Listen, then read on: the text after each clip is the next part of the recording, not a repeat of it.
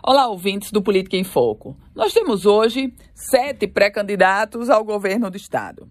Governadora Fátima Bezerra, do PT, Fábio Dantas, do Solidariedade, Clorisa Linhares, do Brasil 35, Daniel Moraes, do PSOL, é, Rosália Fernandes, a sindicalista Rosália Fernandes, do PSTU, o senador Stevenson Valentim, do Podemos, e o Wesley Natal Zoeira, do Democracia Cristã.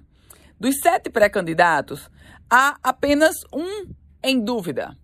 É exatamente o senador Stevenson Valentim do Podemos. Ele só deverá se definir lá no iníciozinho do mês de agosto. Mas hoje, diante das certezas e do cenário posto, seguramente nós vamos ter um processo eleitoral com pelo menos seis candidatos ao governo do Rio Grande do Norte.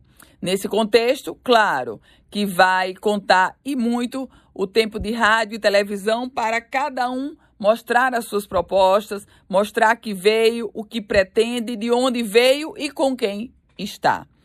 E nesse contar o tempo, é aí que concentra a atenção dos pré-candidatos e dos seus partidos.